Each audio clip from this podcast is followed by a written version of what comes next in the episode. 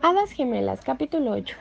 En este capítulo, el rey, ya que ha mandado a sus pequeños sirvientes a buscar a Clarita y a diseñar un plan en el cual pudieran darle una lección a Amanda, envía a todos sus esclavos a buscar a Clarita a la tienda en la que la tenía oculta la bruja. Así que hicieron un pequeño plan para que Amanda se volviera una mejor persona, se tentara el corazón y dijera lo que había hecho.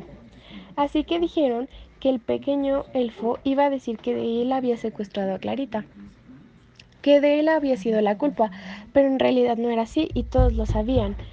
Así que esta Amanda dijo que ella no había tenido la culpa, así que en todo momento negó que ella había secuestrado a Clarita. Así que le echó la culpa al elfo cuando no era cierto.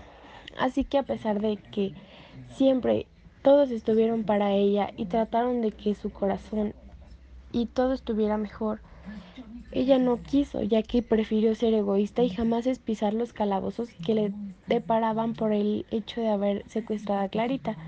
Así que deja a la deriva y deja que se lleven al pequeño elfo y nunca siente culpa.